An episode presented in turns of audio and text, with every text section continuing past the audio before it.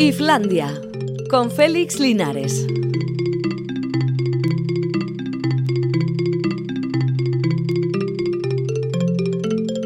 A Rachaldeón, ya son las 4 y 5 minutos y medio, vamos a empezar Islandia. Hoy nos hemos quedado solos Alberto Zubeldia y aquí el que os habla, porque Quique Martín ha decidido, ahora que está preparando su jubilación, pues ir aclimatándose un poquito. Es como subir de bajas profundidades por la presión para ir con cuidado para que luego no te venga todo de repente encima y tengas algún problema incluso médico. Así que le hemos dejado una semanita para que se relaje y descanse y afronte el último tramo de su historia laboral con determinación y quién sabe si un poquito más de trabajo y yo entonces me rascaré la barriga. Pero bueno, en cualquier caso estamos aquí para pasar un buen rato con todos los que nos escuchan, con temas culturales, que no hay muchos por supuesto, porque no solo estamos en un momento en que se habla de otras cosas, sino que incluso por estas fechas, durante cualquier año, no solo aquellos afectados por la pandemia, la actividad cultural empieza a decaer. No solo decae el estado de alarma, sino también eh, la actividad cultural. La gente deja de ir al cine, de ir al teatro, de asistir a diferentes acontecimientos culturales, porque mm, anochece tarde lo cual hay gente que le parece una razón suficiente. Otra es que generalmente hace mejor tiempo que los meses de noviembre, diciembre y enero y en consecuencia hay que estar en la calle. Pues mm, bueno, la verdad es que la consecución de una plaza en una terraza está verdaderamente difícil. Y en fin, nosotros lo que sí tenemos ahora son las noticias que nos llegan todas las semanas de cómo ha ido la venta de entradas en el cine, que es un buen termómetro para saber cómo están las cosas. Y no está mal, pero una vez más, una semana más, nos asombramos de que El Señor de los Anillos, en este caso Las Dos Torres, sea la película más vista en el fin de semana. Películas que tienen ya 20 años, que han sido mil y una vez puestas en televisión, sin embargo, llaman la atención, no sé si de nuevas generaciones, pero sí desde luego de un público interesante que no hace unas taquillas descomunales, pero que pasan del cuarto de millón de euros, que tal como están las cosas, pues ni tan mal.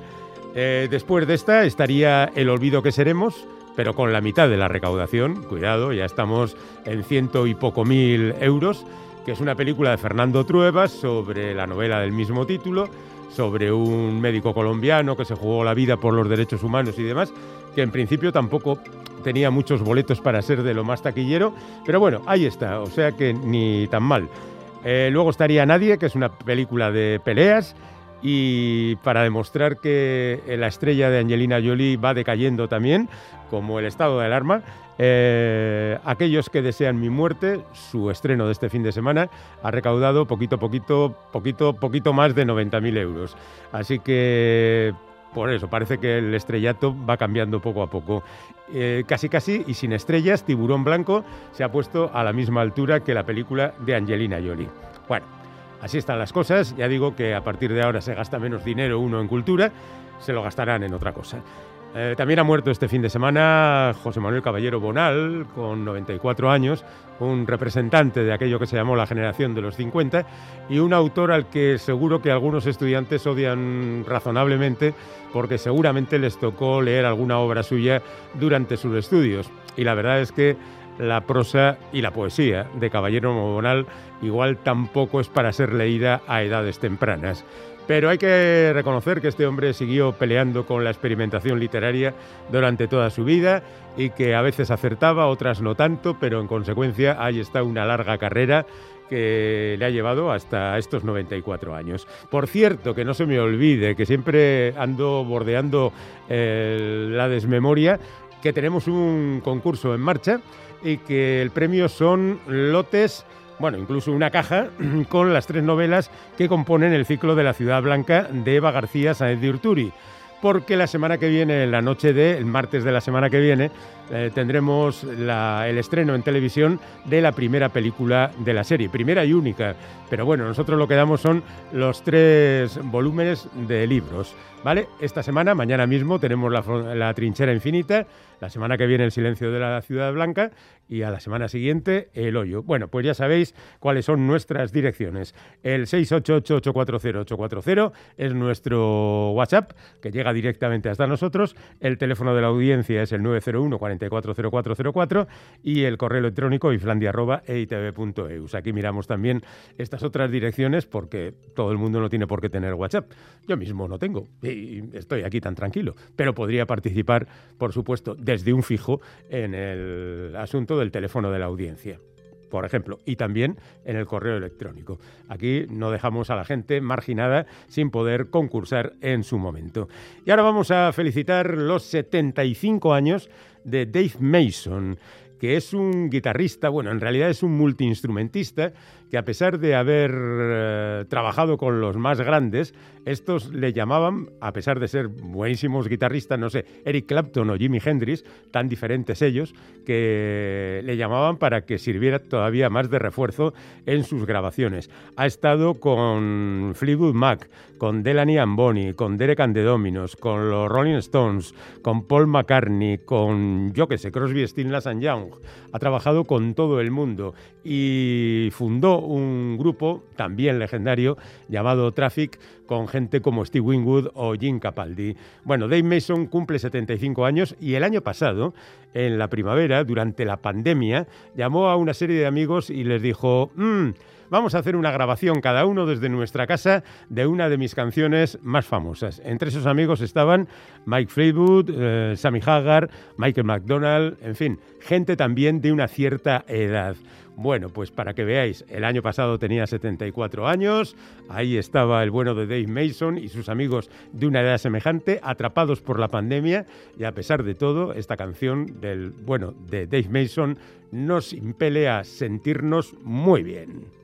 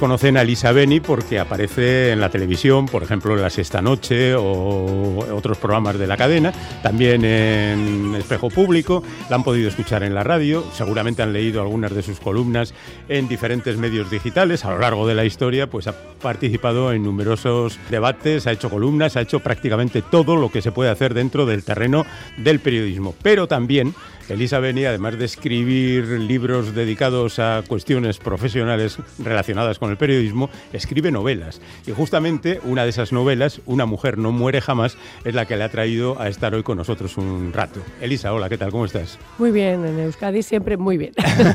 bueno, tú eres de Logroño, o sea que prácticamente eres de Euskadi. Bueno, yo nací en Logroño, pero mi mamá decía que los de Bilbao nacemos donde nos da la gana. Eso es verdad. Y mi mamá era de Bilbao, y mi mamá era de Bilbao, y mi aitite era de Bilbao, y mis eh, bisabuelos eran de Bilbao, y mis tatarabuelos también. Entonces, bueno, pues sí, que nací en Logroño, Vale. porque nos dio la gana. Efectivamente. De hecho, huella de, esa, de esos ancestros hay mucho en Una mujer no muere jamás. Has cambiado un poco el orden de los factores. En la época del desarrollismo, las revistas y en las películas que se hacían, era un señor de Bilbao que iba a Madrid porque tenía una querida. Aquí es una mujer vasca que se ve por diferentes circunstancias impulsada por la vida a tener un amante también en, en Madrid. Supongo que no has tenido esa referencia que te mencionaba yo, ¿no? No, bueno, es ficción, pura ficción. ¿no? Eh, yo arranco la novela eh, de, un- de una anécdota, como casi todo, y luego supongo que ahí mm, encierro muchas cosas que tienen que, que tienen que ver con reflexiones mías que no sé dónde tienen su, su raigambre, ¿no? Probablemente mi mamá murió hace cuatro años y de alguna manera yo la he sentido vivir dentro de mí mucho. Para mí, para mí Bilbao está muy unido a mis afectos, porque a mí me crió una señora de Bilbao que Ajá. tenía 23 años y que era una señora de Bilbao.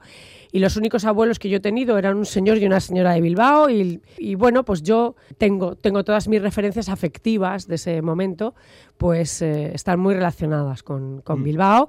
Eh, mira, el primer eh, hombre que me besó en mi vida era de Bilbao. Vaya. Y el hombre que vive conmigo ahora es de Bilbao. Entonces, bueno, pues oye, que mis Hay afectos, motivos. mis afectos tienen mucho que ver Mm. eh, con Bilbao. Entonces, eh, bueno, es un poco, es un poco la anécdota. La anécdota eh, surge de una chica en Madrid, una joven periodista que vive ahora, ¿no? Actualmente, un poco antes de la pandemia, que se compra un piso, pues curiosamente barato para lo que está la vida en Madrid y que descubre, porque hay alguien con mala baba, que siempre los hay, que eh, se lo han vendido barato porque durante 10 años una mujer que murió sola ha permanecido mumificada en la casa sin que nadie la encuentre.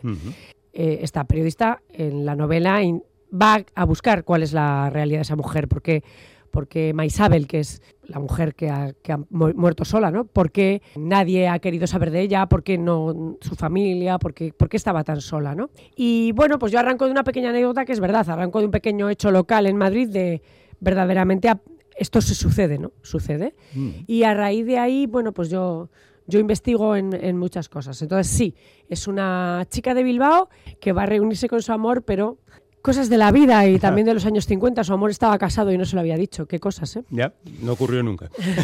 bueno, alguien podía pensar, Elisa, que como eres la periodista que más a mano tienes, esa, eh, ese personaje de la periodista que compra esa casa podía ser tú. Pues ojalá por la edad, ¿no? Porque en Bueno, realidad va. es una, treinta, es una treintañera eh, eh, que está trabajando en Madrid. Yo llevo 35 años en el periodismo y es verdad que yo me hice periodista además porque quería escribir, ¿no? Yo me acuerdo que mi mamá me preguntaba cuando tenía como 11 años, ¿tú de mayor qué quieres ser, no? Y yo le decía, yo quiero ser escritora, bueno, novelista le decía, ¿no? Yo quería escribir novelas. Y me decía, hija, pero de eso no se vive, tendrás que buscar algo con que ganarte la vida. Y entonces la verdad es que se me ocurrió que la, la mejor forma de escribir y que te pagaran era ser periodista. Así que fue a la inversa. Llegué un poco de mi sueño como escritora, llegué al periodismo, ¿no? Pero no soy ella, evidentemente nadie, ningún escritor serio es- se escribe directamente, ¿no? Para eso abriría un consultorio en alguna tele y contaría mi vida.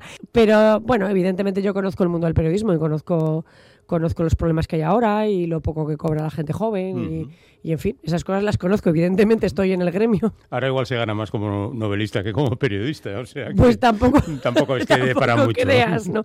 Tampoco creas. Entonces tú estructuras la novela en base a las dos mm, narraciones de diferentes tiempos. Por un lado, desde los años 50 hasta los años 80, la historia de Maisabel, y por otro, pues la actualidad más o menos. Es, por cierto, es curioso que, que llegas hasta el año 21 y en el epílogo y apenas toca la pandemia.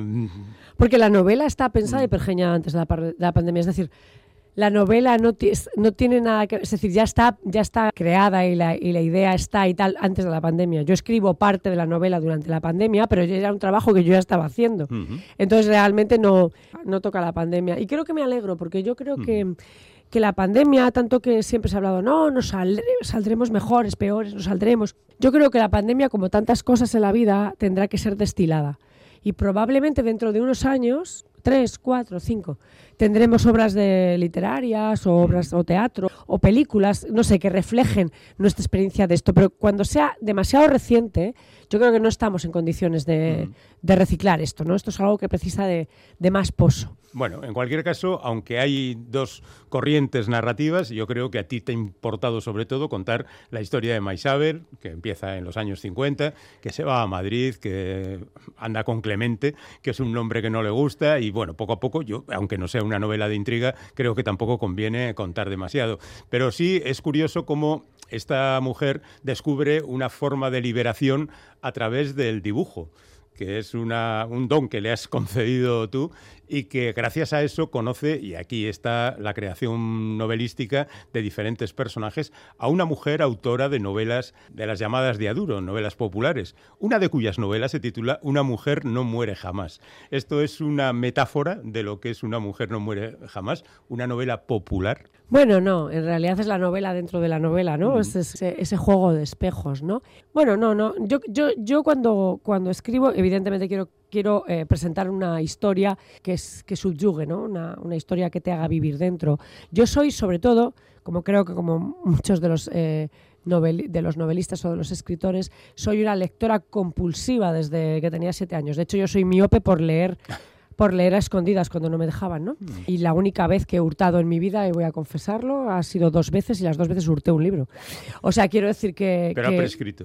entonces, quiero decir que yo le tengo mucho respeto, mucho respeto a esto y que creo que realmente la literatura es una especie de, de- de tamiz interno respecto a la experiencia. Si todo esto fuera tan fácil como copio a mi vecino o pongo a no sé quién o escribo tal, pues yo no hubiera esperado hasta los 40 años que yo escribí mi primera novela, no hubiera esperado, porque yo quería escribir desde que tenía 11. Entonces, eh, la cuestión es que hay un momento dado en que sientes que dentro de ti tienes la suficiente experiencia vital, ¿no? Como para que el destilado de tus historias tenga interés, te- pu- pueda inter- tener interés para, para los demás, ¿no? Y sobre todo yo lo que he querido es crear un mundo en el que uno entre, insisto, se sienta subyugado por él y cuando salga tenga la sensación de haber estado en un sitio donde merecía la pena. Y yo creo por la gente que la ha leído, y sobre todo, mira, pues gente de Bilbao que la ha leído, incluso bastante más mayores eh, que yo, sí han sacado esa, esa sensación emocional de haber estado en un mundo que ellos, por ejemplo, lo han vivido, algunos que me lo han comentado, pero que merece la pena eh, haber pasado por él, ¿no? Y, y eso realmente es lo que a un escritor creo que le, le llena, ¿no? Hombre, evidentemente tú no vivías en los años 50 en Bilbao, No. pero me parece que el ambiente está bien trazado. También hay un rato de la novela que transcurre en los ambientes universitarios en los años 60. Parece tierno Galván por ahí.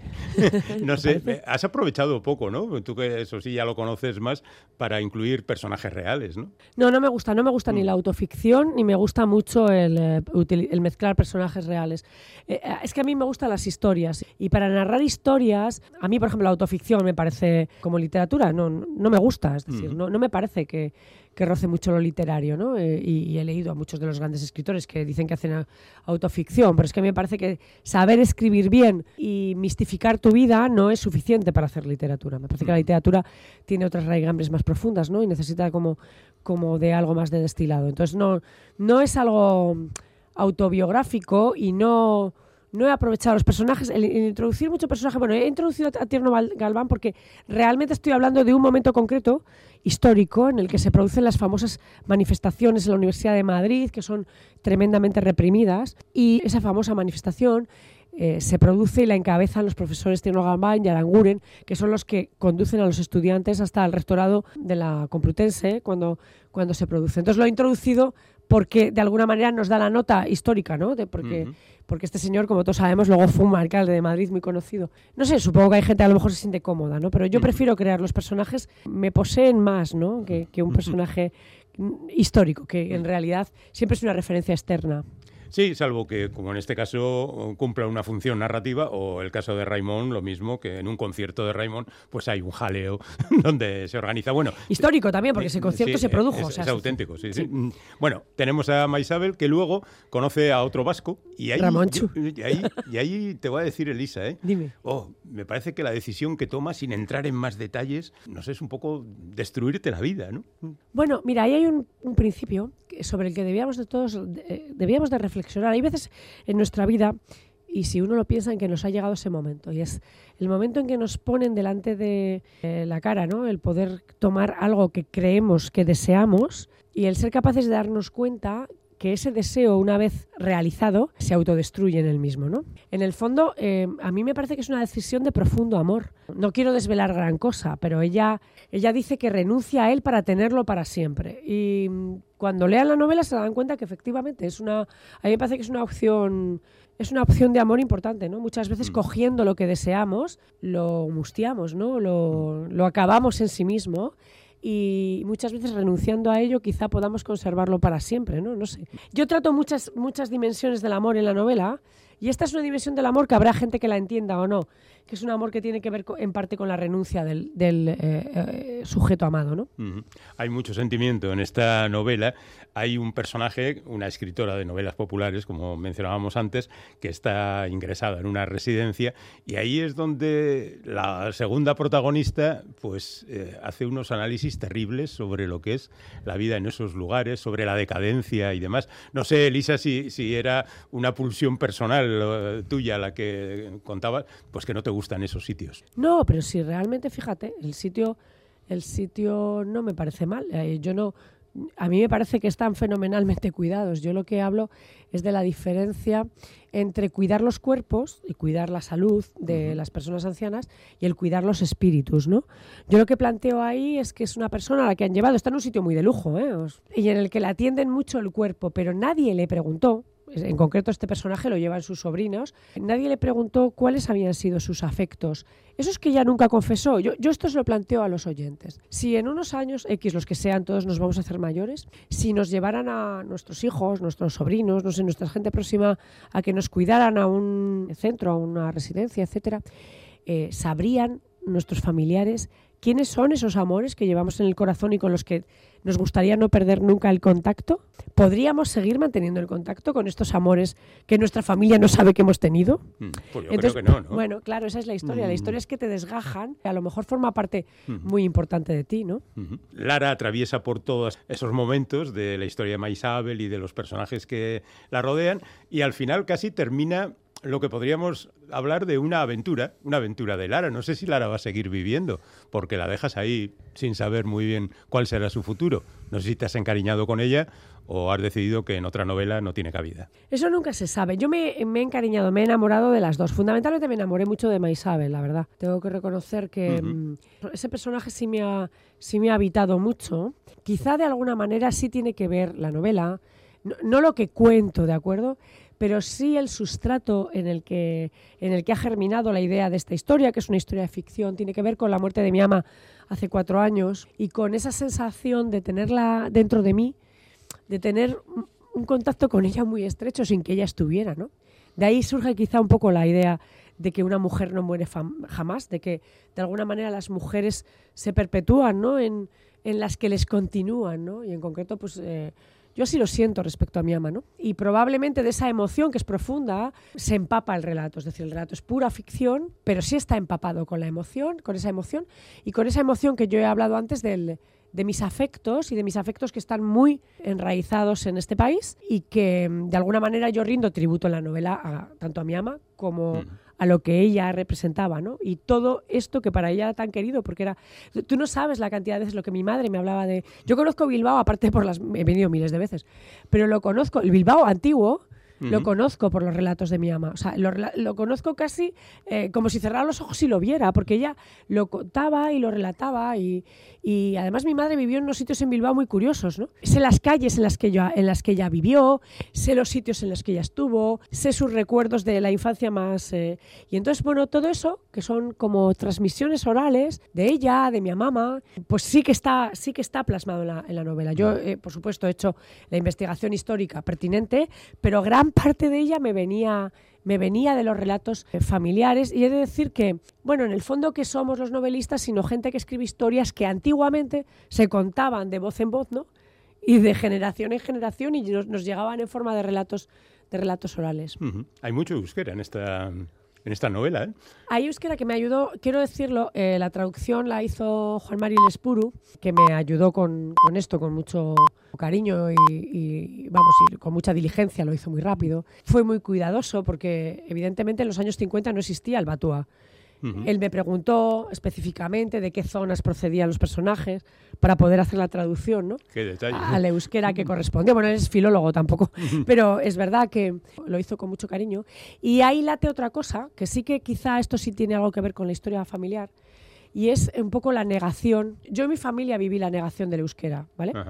Es decir, mm, el, el hermano mayor de mi, de mi madre pues fue castigado cuando se descubrió que estaba estudiando euskera a escondidas. De alguna manera, hombre, pues es algo que yo, que yo vierto en la novela también, ¿no? Esa sensación de los que decidieron prescindir de un bagaje porque, les, porque en algunos momentos históricos, ¿no? En el franquismo resultaba incómodo y de cómo no, eso no deja de ser una pérdida de los orígenes, ¿no? Una- una- un renunciar a algo que es muy tuyo, ¿no? Bueno, la mala también es vasca y se llama Cristina Gasteiz-Gojeascoa.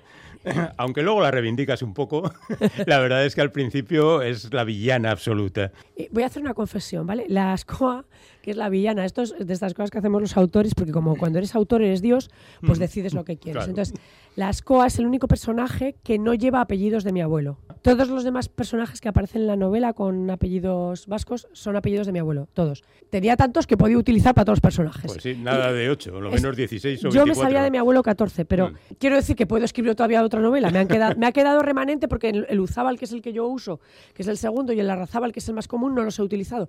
He utilizado todos los demás. Pero bueno, en el fondo sí que tiene, eh, la novela sí tiene esta, este componente emocional, mío lo tiene, pero es pura ficción, quiero decir. Ni mi madre se fugó con nadie, ni, ¿sabes? Pobrecita mía, ¿no? Que, Claro. que era, una, era una señora de lo más formal, pero sí que tiene un, un componente emocional importante en la novela. Por eso he querido presentarla, y lo digo, la primera presentación de la novela la he hecho en Bilbao consciente y a conciencia. Eh, con el tema del COVID esto además estaba complicado. Eh, no, yo no he estado en San Jordi firmando porque me daba cosa, ¿no? Yo no la he presentado todavía en Madrid, pero yo he venido a presentarla a Bilbao porque me parecía que esta novela merecía ser presentada en Bilbao. Y aquí está. Aquí está. Aquí está Elisa Beni con Una mujer no muere jamás, que es la tercera de sus novelas y que espero que no tardes tanto en hacer la cuarta, porque de la anterior te separan Cuatro unos años. años, ¿no? Cuatro. eso. Decía Hemingway, cuando quería explicar esto, que eh, los escritores nunca saben cómo se forma ese sustrato del que sale la novela, que es como un pozo que se llena de agua y que lo único que sabe el escritor es cuándo tiene suficiente agua como para sacarlo, Ajá. pero que no sabe nunca ni de dónde llegó el agua, ni, ni cómo se ha ido llenando, ni cuánto tarda, ¿no? Entonces, bueno, pues eh, es verdad que cuando yo he escrito esta novela, el pozo estaba lleno. Yo tenía la necesidad de escribir la novela. Ahora, ¿cuánto tiempo voy a tardar, voy a tener la necesidad de escribir la siguiente? Espero que no sean cuatro años. Pero tampoco te puedo decir que voy a escribir una novela al año, porque mm, para mí escribir no es una cuestión meramente comercial, sino yo vivo de otras cosas, como todos sabéis, sino que es una cosa que tiene que ver más con mi creatividad interior. Entonces, yo escribiré otra novela cuando el pozo vuelva a estar lleno. Vale, pues cuando vuelva a ocurrir eso, Elisa Beni pasará otra vez por aquí, espero. De momento, nuestros oyentes tienen Una mujer no muere jamás, que ha publicado Roca Editorial, con Elisa Beni. Bueno, a seguir a lo nuestro, que es esto del periodismo. Muchas gracias, compañera. Es que ricasco. Islandia, donde todos los problemas se disuelven o no.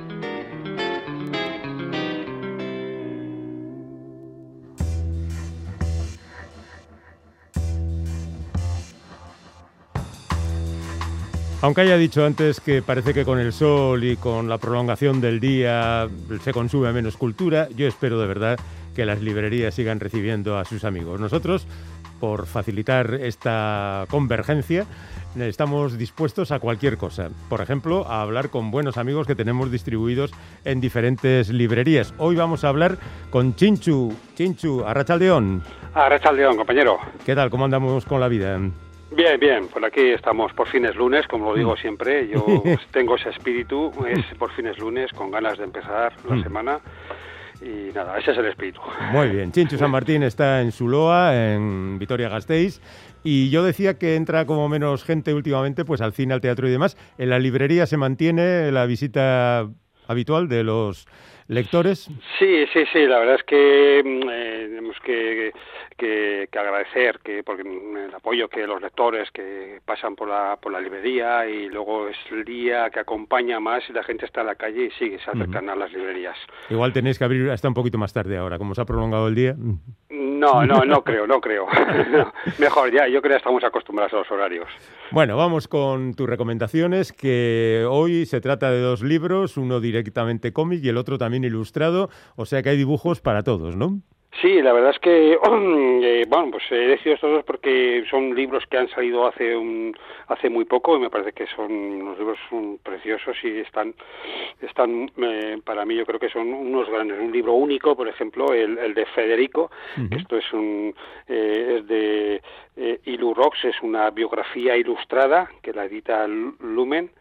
Y bueno, pues Ilu Rox es una, mm, una eh, señalada eh, eh, ilustradora de, de, de, de aquí, es, es murciana y demás, y tiene varios libros que, que han sido muy reconocidos y este se ha atrevido para hacer una biografía, por así decirlo, gráfica de Federico, ¿no? Pero ella qué ha hecho? Eh, ¿Ha ilustrado los textos de Federico o ha añadido Sí, detalles? no, de- él, eh, él ha hecho un, yo creo que un riguroso eh, trabajo de mm, documento y ha escrito y, y ha hecho cartas y, y testimonios de, de amigos, eh, compañeros y cosas de, de Federico. Y él, pues lo que ha hecho ha sido un poco llevar las dos cosas, eh, fundir un poco las dos cosas, las ilustraciones, es un poco en el mundo este fantástico y evocador que tenía Lorca, y esto claro, siempre según Ilu Ross, y, y un poco los textos que, que, que, que, bueno, un poco a veces estaban un poco olvidados o que no se sabían muy bien, ¿no? De cartas con Dalí, de sus amigos, sus desamores, y bueno, pues consigue, yo creo que hace una biografía bastante única, y yo creo que, que Federico, en Federico García Lorca, en, en, en este libro, ¿no? A mí me ha sorprendido que la verdad un ilustrador, ilustradora eh, tiene un estilo, pero yo creo que Ilu Ross ha, ha hecho diferentes estilos para ilustrar cada una de las cosas que quería contar, ¿no? Sí, sí, sí, yo creo que eh, tiene un estilo muy personal, es, eh, yo creo que en cosas bastante reconocibles, pero yo creo que, que eh, lo, lo especial de este libro es el aunar esas dos cosas, ¿no? De, de, de lo que es un poco lo que está contando de la biografía, a veces cosas un poco más escondidas de él, con los dibujos y, y- y ese mundo, ¿no? De, de, de, de Federico. Yo creo que ha hecho un trabajo magnífico y me parece, eh, vamos, un, un libro único, yo creo, con la biografía ilustrada de, de García Lorca. Además, ella pone además que ha puesto eh, el título ese Federico, porque tú a alguien le dices, oye, el libro Federico, y enseguida todos nos vamos a Federico García Lorca. No hace falta poner, ¿no? Entonces, bueno, es, es un poco también para reconocer no solamente lo, lo que eh, su, su vida más personal, desde su niñez, eh, pues en la escuela de estudiantes, la residencia de estudiantes, sus viajes, un poco eh, lo, lo más personal de es lo que ha querido contar también este libro e ilustrarlo. Bueno, pues está, como nos decía Chincho ahora mismo, en la editorial Lumen, eh, pero como él dice también, si entran a una librería y digan, oiga, quiero el libro de Federico, se lo van a presentar también. Sí, sí, sí, directamente. El otro libro también es un homenaje al pasado, porque habla de Metrópolis. Sí, la verdad es que, que una sorpresa, yo creo que una sorpresa agradable es el homenaje que ha hecho eh, Cristian Montenegro, que se titula Metrópolis. Es eh, Cristian Montenegro, un, un dibujante ilustrador argentino que lo ha editado Libros del Zorro Rojo y es un homenaje a la película de Metrópolis de, de Fred Lang y es, ha hecho una novela gráfica, ¿no? Y me parece una cosa bastante magnífica, es un poco homenaje a esta película que, por cierto, yo no sabía este dato, lo he visto un poco buscando, que es una es la primera película que fue considerada memoria eh, histórica del mundo por la UNESCO. Anda, este dato yo tampoco lo sabía. no tenía ni idea, debe haber más por ahí, pero la UNESCO debe tener una parte de, de, de memoria histórica de la humanidad y que es una de las primeras películas que fueron eh, fue, fue esta Metrópolis. Hombre, Metrópolis sí es un hito histórico dentro del cine, esto claramente por diferentes motivos, ¿no? Por la, la, temática que abordaba, por ser una obra cinematográficamente muy compleja y luego también por representar esa lucha de clases que bueno, aquí está planteada también con un poquito de buenismo al final, pero... sí, sí, sí, bueno, esa escadón lo lleva para su lado, los sí. extremos políticos lo llevan siempre a su lado, unos los odian, otros... Es, pero bueno, la, a mí me parece una película magnífica y bueno, pues es una de las primeras películas distópicas o de ciencia ficción que se hicieron, ¿no? Con, esa, con esa estética, ¿no? Pues eh, eh, Cristian, pues sí, ha hecho un homenaje, yo creo que pues con una gráfica muy, muy, muy, muy potente, muy eh, con, con las imágenes eh, estas de, de laberinto urbano, de las máquinas, y, y la verdad es que, que, que, ha conseguido un trabajo, a mí me parece muy precioso. Sí, y además muy cercano a la estética también de la película, ¿no? Sí, sí, sí, la verdad es que, que, que sí, es más, los carteles que aparecen en la película, el texto lo pone íntegro y lo pone mm, no como bocadillo, sino en, en carteles también, un poco uh -huh. es eh, eh, como aparecen en, en, la película, ¿no? Es, uh -huh. es un homenaje eh, muy claro y muy muy así sobre sobre sobre Metrópolis, ¿no? Luego al final, además, saca un poco los carteles de, de la época de, de, uh -huh. de, esa película que se hicieron distintos carteles y demás, y, y bueno, pues la repercusión que ha tenido en, para todos en estética, desde arquitectura, de, de música, de todo, ¿no? Aquí reconozco, yo no sé que soy comiquero, por así decirlo, eh, la eh, la ciudad donde vive Superman se llama Metrópolis. Entonces eh, siempre hay algo por ahí que nos, nos recuerda o, o, tiene tendencias de, eh, de, de, esa, de, la película. Sí, la verdad es que además Superman nació 10 años después de que se hizo Metrópolis. Sí, sí, bueno, aquí hay, aquí hay dos libros que no solo se leen, sino que además hay que disfrutar de las ilustraciones, de las imágenes. Federico de Ilu Ross, publicado por Lumen, y Metrópolis, esta novela gráfica de Cristian Montenegro, que ha publicado Libros del Zorro Rojo. Pues nada, a ver si la cosa continúa, Chinchu, y, y nada, dentro de un par de semanas o así volvemos a hablar de nuevo y nos cuentas novedades, ¿de acuerdo? Aquí estaremos, al pie del cañón. Venga, Chinchu, hasta cuando quieras, un abrazo. Gracias, Agur. un abrazo.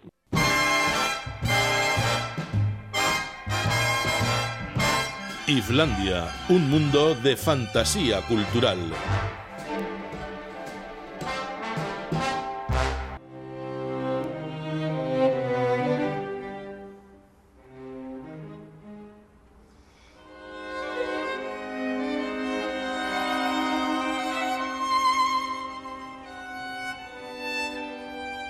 Vamos a entrar en el territorio de la música clásica, con quién mejor que con Beethoven y con la compañía de Borja Puyol, la Rachaldeón. Borja. Félix, ¿qué tal, la Rachaldeón? Director técnico de la Orquesta Sinfónica de Bilbao. Ay, hoy mismo, ¿no? Tenemos concierto. Hoy tenemos concierto por la tarde. Este quinteto que está sonando, que arranca, que como bien decías es Beethoven. Quinteto para cuerdas en do menor, una de las obras ya maduras, el Opus 104, uh -huh. que va a ir junto con el otro quinteto también, una obra madura, en este caso de Antonin Dvorak, que es el quinteto de cuerda número 3 en mi bemol mayor, que está enlazado con su etapa americana, con la Sinfonía Nuevo Mundo, con uh -huh. el cuarteto americano, entonces refleja sobre todo en esas melodías, esos paisajes americanos, ese nuevo, ese nuevo mundo ¿no? que, uh -huh. que Dvorak tanto le admiró cuando, cuando, que venía de la vieja Europa y tanto le sorprendió ese, ese mundo tan abierto y tan nuevo y esa naturaleza. Pues estas dos obras las vamos a interpretar con el chelista que ha estado esta semana con nosotros, Alban Gerhardt, que tocó uh -huh. el concierto de Barber de violonchelo el jueves y el viernes pasado, y que va a hacer todo lo que se pueda hacer, porque él tocó el concierto de Barber de cello y luego nos dijo, oye, ¿me podéis poner una silla para tocar la sinfonía de Brahms, que era la obra siguiente en programa? Ajá. Y la tocó con el grupo, y se sentó ahí con el grupo bueno, ¿no? y tocó a primera vista la sinfonía número uno de Brahms. Joder, qué entusiasta. lo hizo dos de los tres días, eh, un de, uno de los días, el, el, el, jueves por la tarde ya estaba muy cansado, había Ajá. tocado por la mañana todo. Claro, claro. Y el viernes lo repitió, el viernes le aplaudió la gente cuando salió así, aunque él lo intentaba hacer de Strangis, salía así con, entre la orquesta para como camuflado. Y ahora esta, esta semana, hoy por la tarde, va a hacer música de cámara, también con músicos de la orquesta, porque él viene acompañado de su pareja, que es la concertino de la Sinfónica de Madrid, de Madrid que es Gergana Gergova, una estupenda violinista, y las dos violas van a ser de la orquesta, Leire Moreno y Isabel Aragón, y el otro violín va a ser también de la orquesta Pablo Val. Uh -huh. Se ve que la gente tiene ganas de tocar, ¿eh? Sí, es verdad. Se apuntan a un bombardeo. es sea que decía sea. él, tengo la oportunidad de tocar la primera sinfonía de Brahms con lo bonita que es. ¿Cómo no voy a, qué, qué voy a hacer? Claro, ¿Me voy a ir al hotel a Claro, ver la ¿a televisión? No. Bueno, pues la verdad es que eh, ellos bien, porque pueden sacar adelante lo que llevan dentro, y los espectadores mejor, que pueden Oh. disfrutar de todo esto. ¿El programa lo confeccionó Alban o...? Sí, eh, o- teníamos el quinteto de Beethoven, ya lo teníamos puesto, esa ahora se la sugerimos nosotros porque la temporada habíamos empezado con el leitmotiv de Beethoven y él eh, luego le dijimos, ¿quieres que hagamos otro un quinteto de Mozart? Quizá dijo, no, quizá vamos a cambiar no tanto clasicismo y él sugirió el quinteto de, de Borsak y además tiene por ahí algún vídeo donde lo ha grabado con grandes, grandes solistas, ¿no? Entonces vamos a ver si estamos a la altura. de- Sí, por Dios. Solamente el trabajo ya del fin de semana que han podido desarrollar, pues eso, nuestros músicos, nuestros profesores y profesoras ahí en los ensayos ya es un gran valor Bueno. para esto. Esto es esta misma tarde y eh, es a las siete, A las siete y media. siete y media. Eso es. Bueno, pues a las siete y media, eh, como siempre, en el Palacio Escalduna. El Palacio Escalduna, en la que- sala de cámara. eh, Efectivamente. Pero luego tenemos la- el concierto de temporada número 16, Eso que es. ya es de los últimos, ¿no? El anteúltimo de la temporada de abono y que va a ser la semana próxima. Eso Esta semana no tendremos más actividad pública, que es el concierto de hoy, porque era la semana que estaba destinada a las lecturas de la ópera tosca, Ajá. que se canceló. Entonces, bueno, empezaremos a preparar ya este concierto barroco que va a ser, como decía, el 20 y 21, ¿no? el jueves y viernes de la semana que viene.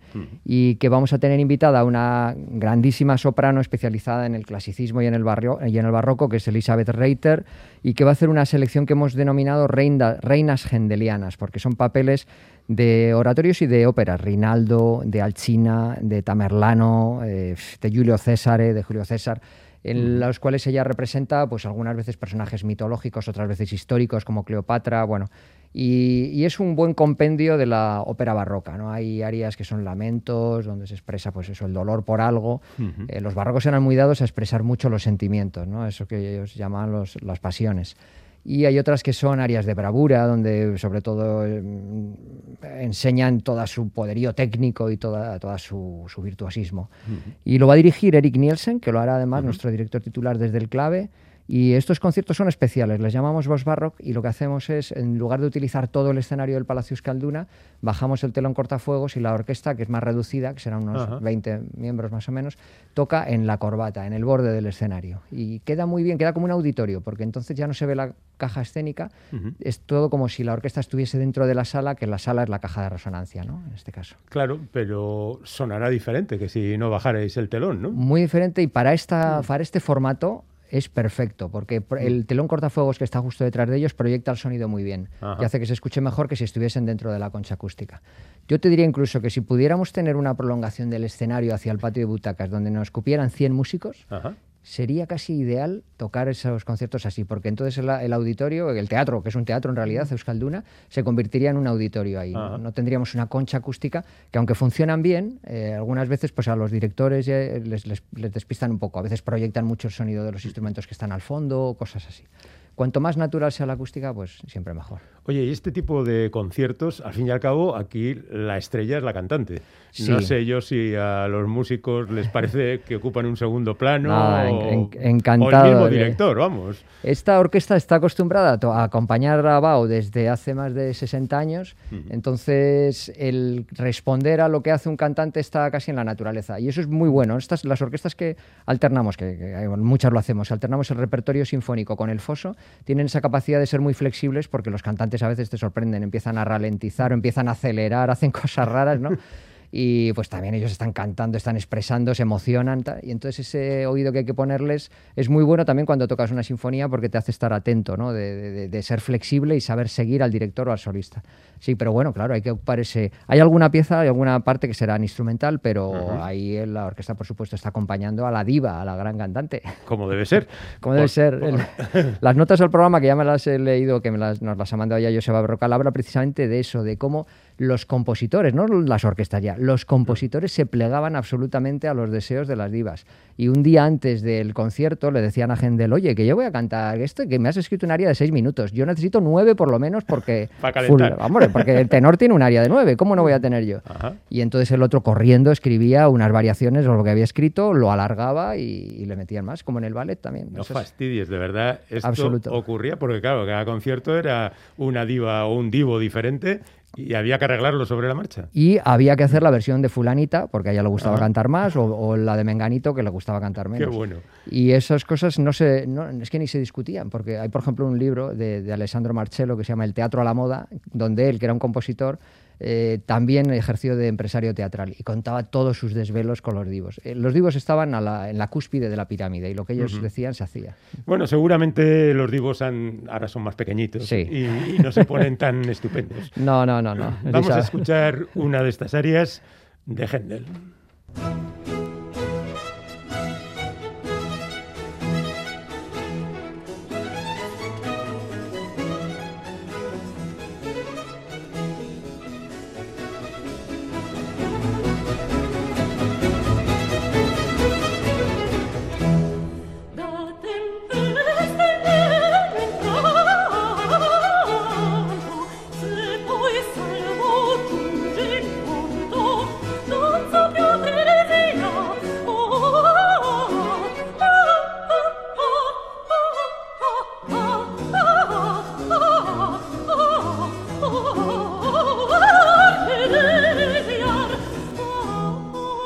Bueno, pues ya ven nuestros oyentes parte de este concierto que seguramente será muy aplaudido por la concurrencia, ¿no? Esperemos que sí. Lo haremos en tres sesiones, además. ¿eh? De- del, del sábado a la. El, perdón, el jueves, Jueves. a las 12. Y acabaremos tocando el sábado también. El jueves a las 12 y a las 7 y media y el viernes a las 7 y media. Pero como digo, la semana que viene, los días 20 y 21 de mayo. A ver si las cosas se normalizan un poquito más y se puede volver ya a Sí. unos conciertos más eh, como los habituales, vamos. Sí, porque para algunos intérpretes, y en el caso, por ejemplo, de los cantantes, es un esfuerzo adicional. Claro. Eh, de cantar dos veces en un día es algo que se hace ahora, pero si esto se alarga mucho, es, es difícil Ujú. mantenerlo. Dos veces en un día y otra al día siguiente. Y otra al día siguiente, sí. Claro, claro. Bueno, tenemos otro concierto del que hablar del próximo 29 de mayo, que es un concierto en colaboración con Lavao. Eso es, el concierto está organizado por Abao y viene a sustituir lo que era la Tosca, la ópera que era la ópera de mayo, entonces eh, Abao lo ha llamado Tosca on Stage y es eh, un resumen de la ópera que irá en la segunda parte, se va a coger algunas de las áreas más importantes, Mario Mario, el Visidarte, que es la, la- la más conocida, o el Luce van la Stelle, y toda la- todo el tramo final de la ópera. Y en la primera parte o en el inicio se van a tocar otras, otros, otros compositores. Bueno, hay un guiño a Guridi con Mirenchu, y después Puccini, el Nessun Dorma de Turandot, que también es archiconocido, y de Giuseppe Verdi, Tu que la vanita del, del Don Carlo. Eh, ah, bueno, y el Vesti la Yuba también Claro. de Puccini, que es de Pagliacci, que es pues, un ejemplo súper conocido de verismo, otro tipo de, de ópera diferente. No hablamos del barroco, ahora estamos hablando ya del casi el post-romanticismo, ¿no? cuando los compositores dejan de ocuparse de los temas mitológicos y se ocupan más del- de lo que le sucedía a los personajes de la calle. ¿no? En este caso, pues una compañía de, de- de circo. Eh, lo va a dirigir Yves Abel, que era el mismo director que estaba previsto para Tosca, y eh, los dos cantantes son los dos cabezas de cartel de Tosca. Era, estará Aino Arteta como soprano y estará el tenor Teodori Lincay. Bueno, pues ya que no hay una cosa, que haya la otra, ¿no? Eso, eso va a ser el sábado 29 Sábado de mayo 29, ¿eh? a las 7 de la tarde también en el Palacio Escalduna. Eso Bueno, es. bueno. Por lo menos tendremos algo de música de Puccini dentro de. También en este caso bajaréis el telón cortafuegos. No, aquí la orquesta va a ser la más grande de la que hemos tocado en lo que llevamos de temporada. ¿Ah, sí? Porque Puccini es una, tiene una orquestación bastante amplia y viendo la posibilidad de reducirla es, vamos, es prácticamente escasa, casi simbólica. ¿no? Hay que utilizar los instrumentos que requiere, tendremos que explayar a tope todo el escenario, abrir la concha todo lo que podamos, porque bueno, porque llevar una orquesta bastante grande. Y luego ya quedarán pocas cosas, ¿no? Poquito, luego ya en junio vamos a tener el cierre de temporada, que será nuestro abono 17 en la primera semana de junio. Y después tendremos una colaboración muy bonita con el Teatro Arriaga, que lo voy a comentar porque además como las entradas son reducidas y es un proyecto muy especial que igual a ti también te va a interesar, vamos a hacer la primera parte de los nivelungos, lo que Ajá. es la muerte de Sigfrido, de Fritz Lang, de la época alemana de Fritz Lang, eh, que es una película en cine mudo en la que habla, repasa todos esos, esos, esos mitos nórdicos que Wagner utilizó en su tetralogía, ¿no? Lógico. Y se hace la película con la música de, de, de, de Hubert ah, Gottfried, que era el mismo compositor que hizo la música de, Met- de Metrópolis. Y bueno, pues lo, lo haremos en, en versión de cine concierto, es decir, la orquesta tocando toda la película de Sigfrido, de Fritz Lang, como digo, y Bueno, que la- es La de espectacular. Que no la de la venganza de Crimilda, que sería la segunda. Es la segunda parte, exacto. ¿Alguna vez la haréis? Si funciona bien esta, yo creo que seguro que sí. sí Hay tiene segunda éxito. parte. Es verdad, muy Mm, bien. Bueno, en esta primera parte es donde sale el dragón. Efectivamente, un dragón enorme Un dragón tremendo para la época y... que se bueno, hizo como a escala natural y que no sabían ni de dónde, cómo cabía ¿no? en, ese- en esos estudios alemanes. La verdad es que lo hablábamos antes con Chinchu sobre Metrópolis y, y lo que hizo Fritz Lange en la época muda es verdaderamente heroico, ¿no? Él descubrió, pues hombre, igual no está al nivel de Einstein, por ejemplo, o de Griffith, pero ahí está, en, en el top ten eh, Ah. en- de los grandes creadores cineastas. Bueno, pues seguramente decías bien, me interesa lo de los nivelungos, pero esto lo Pues- hablaremos ya en una próxima ocasión. Eso es, en junio lo hablaremos aquí. Lo repito así un poco por encima. Hoy mismo el concierto de cámara, el día 20 y 21 de la próxima semana el concierto de abono número 16 con el recital de Elizabeth Reiner y el día 29 Ainhoa Arteta y Teodor Lincay en esta, mm, bueno, digamos, sustitución de, Sí, de la es. ópera que está bien para Es- ello. Esta versión escénica de Tosca, casi. Es- bueno, versión en Eh, concierto, en concierto perdón, de, de, Tosca. Ahí. Bueno, pues eh, aunque no sea de Tosca, vamos a escuchar eh, a Plácido Domingo cantando lo de Ponte la túnica de payasos, que es también como muy dramático y que está muy bien. Totalmente. Eh, Gracias, Borja. Hasta dentro de un par de semanas o tres, ¿vale? Perfecto, aquí estaré. Hasta luego. Y nosotros nos despedimos de nuestros oyentes porque hasta mañana a las cuatro y poco no volveremos aquí. Nos vamos con Plácido Domingo.